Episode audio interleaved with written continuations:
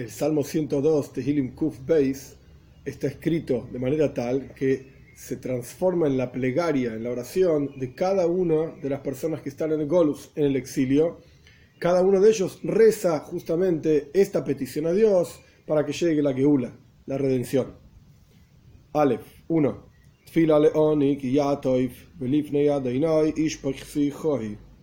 Una oración para el pobre cuando desfallezca, cuando ya no aguante más, por así decir, y frente a Dios vierta su relato, sus sufrimientos, sus problemáticas, su charla, sus palabras, es decir, vierta frente a Dios sus palabras. Veis, dos. Dios escucha mi plegaria y mi clamor hacia ti llegue. Gimel 3. Altaster ponejo mi meni hatei Gimel 3. Altaster ponejo mi meni li no te ocultes tu, no ocultes tu rostro de mí en el día de mi sufrimiento, cuando para mí es opresión y dureza, etc. Inclina hacia mí tu oído en el momento en que te llamo, rápidamente, contéstame. Dale, 4.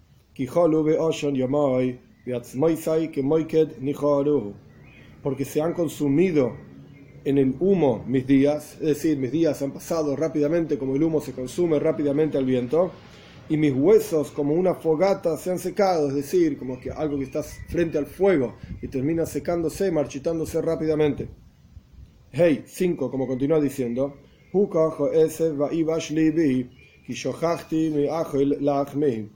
fue golpeado como un pasto, como el pasto es golpeado por el sol, y el sol seca el pasto rápidamente si está muy caliente el clima, se ha secado mi corazón, entonces mi corazón es como un pasto, es comparado como el pasto, los huesos son comparados a algo secado frente al fuego ardiente. Y aquí también el corazón se ha secado como, como el pasto golpeado frente al sol ardiente, porque me olvidé de comer mi pan, es decir, en tanto sufrimiento ya ni siquiera hambre tiene, ni no tiene apetito, etcétera. Vov 6.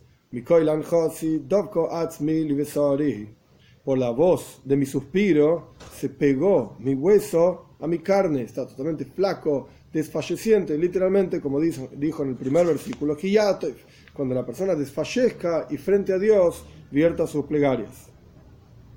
Zain, en el exilio mismo, domicil que has midbar, hoisi que hois me parecía un quejas. Quejas es un tipo de pájaro en el desierto. Y fui como un cois. Que jois, jois también es otro tipo de pájaro. Jorobois en los lugares desolados. ¿Por qué se compara con estos dos tipos de pájaros? Hay dos explicaciones básicamente. El Radak, uno de los comentaristas principales, Redodi Kimji, explica de la siguiente manera. La comparación es porque el quejos y el cois producen una voz, un grito, digamos, de pájaro que parece como un lamento. Entonces está diciendo, en el exilio me lamento como un quejas se lamenta en el desierto y como un cois se lamenta en los lugares desolados. Otra comparación es porque estos pájaros, estas aves, viajan de un lugar a otro lugar. Y en el exilio también el pueblo judío fue exiliado de un lugar, después fue exiliado de otro lugar, viajaron de un lugar a otro. Así como estos pájaros viajan en el desierto, en lugares desolados, de la misma manera el pueblo judío viajó en diferentes lugares y desiertos y lugares desolados se refiere a los países en donde el pueblo judío vivió entre las otras naciones, que nunca se sintieron, por así decir, parte del lugar, etc. Y entre paréntesis, cuando se sintieron parte del lugar, el lugar los expulsó, los hizo recordar que no son parte del lugar, etc. Por eso es la comparación con estas aves. Ges 8. Contemplé y medité y fui, efectivamente fui como un ave solo sobre un techo. Es decir, como dijimos antes, viaja de un lugar a otro lugar y al fin y al cabo siempre está entre personas extrañas y siempre está solo. De la misma manera contempló esta persona en el exilio, que al fin y al cabo el pueblo judío siempre está solo. Tes 9. Todo el día me despreciaron mis enemigos aquellos que se burlan de mí, en mí juraron. ¿Qué quiere decir en mí juraron? Cada uno de ellos veía al pueblo judío y decía, oh, si me pasa tal cosa terrible, voy a ser como los judíos, entonces juro que voy a hacer tal cosa y tal otra cosa para que no me pase algo tan terrible, para no ser como los judíos. Yud 10.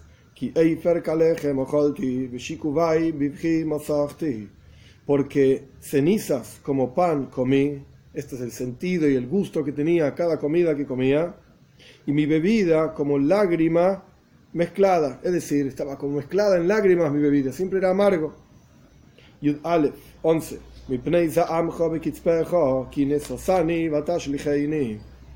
Por tu enojo y tu ira, porque me has elevado y me has echado. Es decir, no es lo mismo una persona que tira algo sino más que una persona que lo levanta y lo tira lejos, es decir, va a caer con más fuerza, más lejos, etc. Este es el sentimiento de quien está en Golus, en exilio, que Dios lo ha echado lejos, lo ha levantado y lo echó lejos. Yud Beis, 12.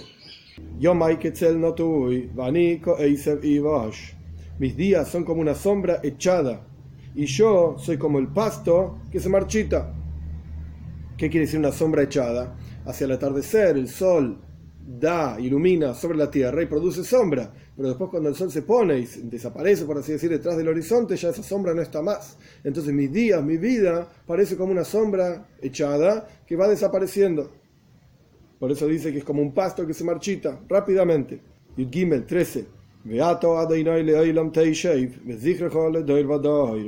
Y tú, por el otro lado, tú Dios por siempre estás sentado, es decir, tu juramento de la Geule, de que va a llegar la redención en la Toira, en los Nevim, en diferentes lugares, es algo que es Leoilom, es eterno, y tu recuerdo es generación tras generación. Dios juró que va a traer la Geule, la redención. Entonces esta persona que está sufriendo en el exilio está pidiendo a Dios. Yuddalet, por cuanto tú eres eterno, 14, Tú levántate y ten misericordia por Zion, porque es el momento de agraciarte con ella, porque llegó la hora, llegó la hora de la redención. Esta persona entonces le está pidiendo a Dios que traiga la redención en medio del exilio. Tesvov 15.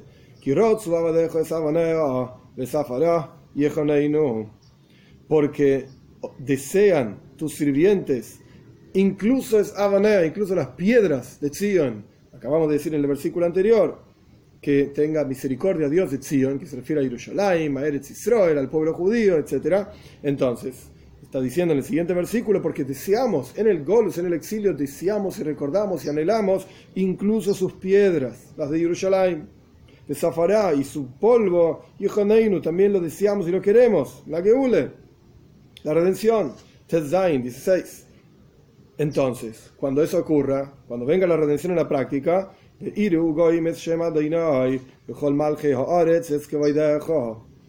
Temerán las naciones al nombre de Dios y todos los reyes de la tierra tu honor. Todo esto ocurrirá en la redención, la Geula, que va a venir rápidamente. Yudzain 17. Yudzain 17. Porque en el momento de la Geula, de la redención, ¿por qué todos los pueblos los van a temer y todos los reyes de la tierra le van a rendir honor a Dios, etcétera? Porque va a reconstruir Dios a Zion y se va a, ver, a mostrar Dios con toda su gloria en la Geula, en la redención. Yudges 18. Pono el arar, este Dios se tornó cuando la redención en la práctica ocurra y ocurran las cosas que se describieron en los versículos anteriores, esto significa que Dios se tornó hacia el rezo del Arar. ¿Qué significa Arar? Básicamente entre los comentaristas hay tres explicaciones. Uno es un árbol, un tipo de árbol en el desierto. Imagínense, en el desierto no tiene agua, no tiene lluvias, no tiene nada. El árbol ese está pidiendo, por así decirlo, es un ejemplo. Lluvia, agua, redención. Entonces Dios escuchó la plegaria de este árbol seco, por así decir, en el medio del desierto, que se refiere al pueblo judío. Esto es una explicación. Otra explicación es suplicante, alguien que está suplicando a Dios. Dios escuchó el rezo de aquel que suplicó. Otra explicación es de la palabra destrucción. Dios escuchó la plegaria de aquellos que se sienten destruidos. y voces no despreció su rezo y por eso trajo la redención. Yutes 19.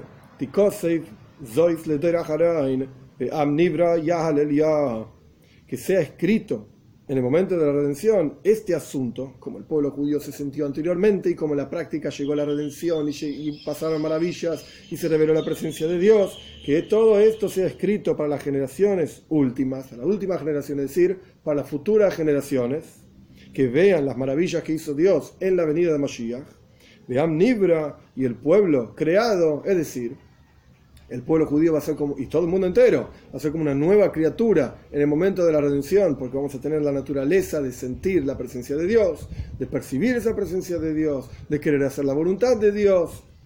Eso es lo que significan los profetas Leif Hadash, que Dios va a dar un nuevo corazón en el interior de cada uno, Bris Hadasha, un nuevo pacto, es decir, que va a ser natural en cada ser humano cumplir la voluntad de Dios. Y el libre albedrío va a consistir en crecer constantemente, porque Dios es infinito. Vamos a ir creciendo en nuestro vínculo con Dios, en nuestra conciencia de esa presencia de Dios. Pero en la práctica vamos a tener un Leif Hadash, un nuevo corazón, un Bris Hadash, un nuevo pacto, etc. Entonces, este es el Amnibra, este es el pueblo creado al cual hace referencia el versículo 19. Este nuevo pueblo creado, ya va a alabar a Dios. Jof 20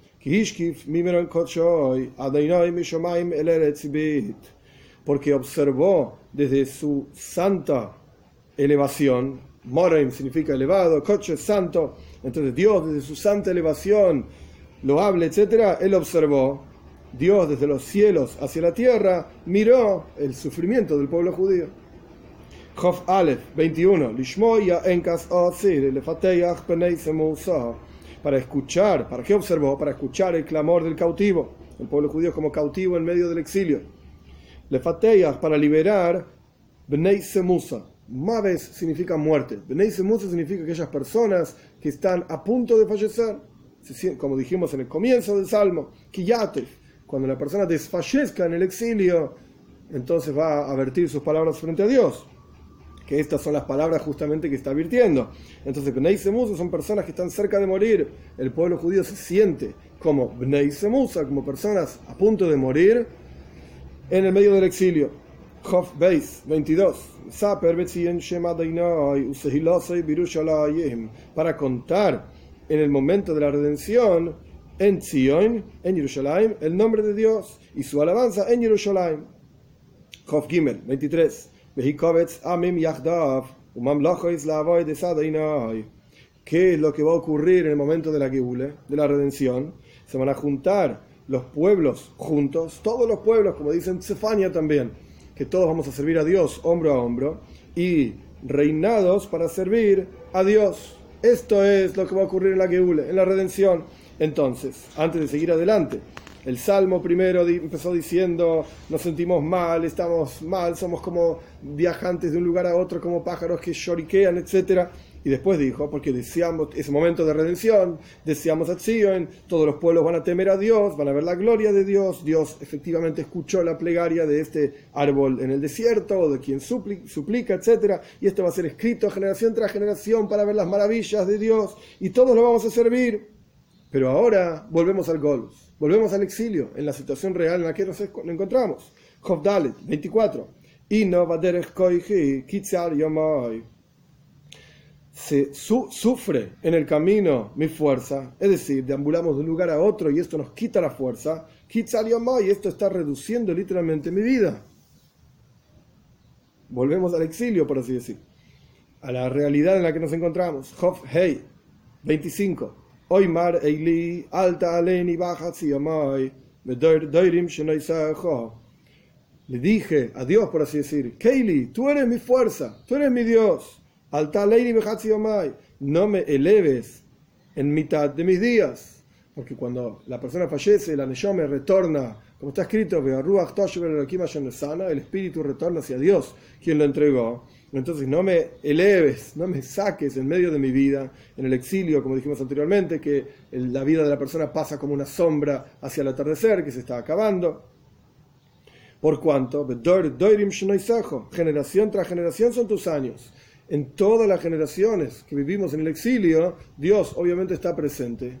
su vida es, real en cada uno de los años del exilio. Por lo tanto, en cada una de esesas generaciones, Alta Aleini Behatzi Yamai, no me eleves, no me hagas morir en medio de mi vida. Job Vav, 26. Lefanim haaretz yosavta, umaise yodecha shomayim.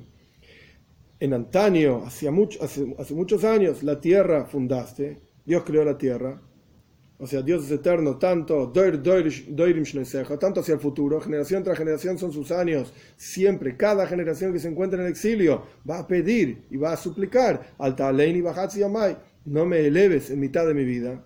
Y hacia atrás también, en el versículo 26, hacia, hacia atrás, hacia, hace mucho la tierra fundaste, y las acciones de tus manos, los cielos, fundaron y crearon. Job 27.